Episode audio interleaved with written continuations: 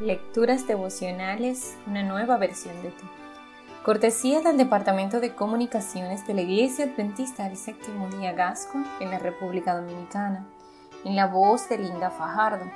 Hoy 21 de junio, difamar en nombre de Dios.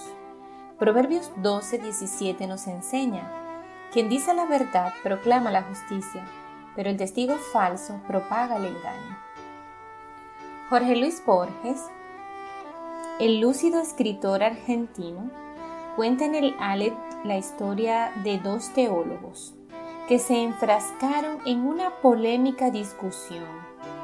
Aureliano, coadjuntor de Aquilea, se enteró de que una incipiente secta llamada los monótomos proclamaba algunas herejías.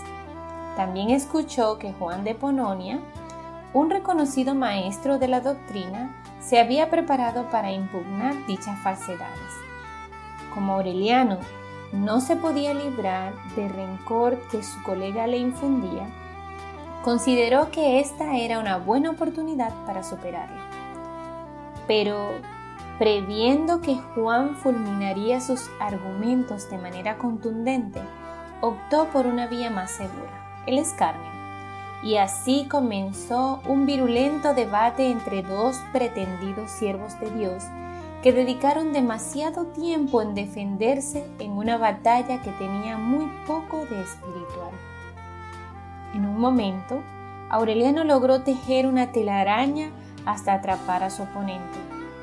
Juan de Pononia fue acusado de herejía, incluso se le acusó de haber inspirado a unos predicadores que fascinaron a un herrero a tal punto que éste llegó a sacrificar a su hijo.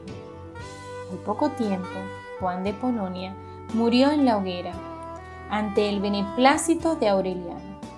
Tiempo después, un rayo cayó muy cerca de la choza donde dormía y murió calcinado al igual que Juan.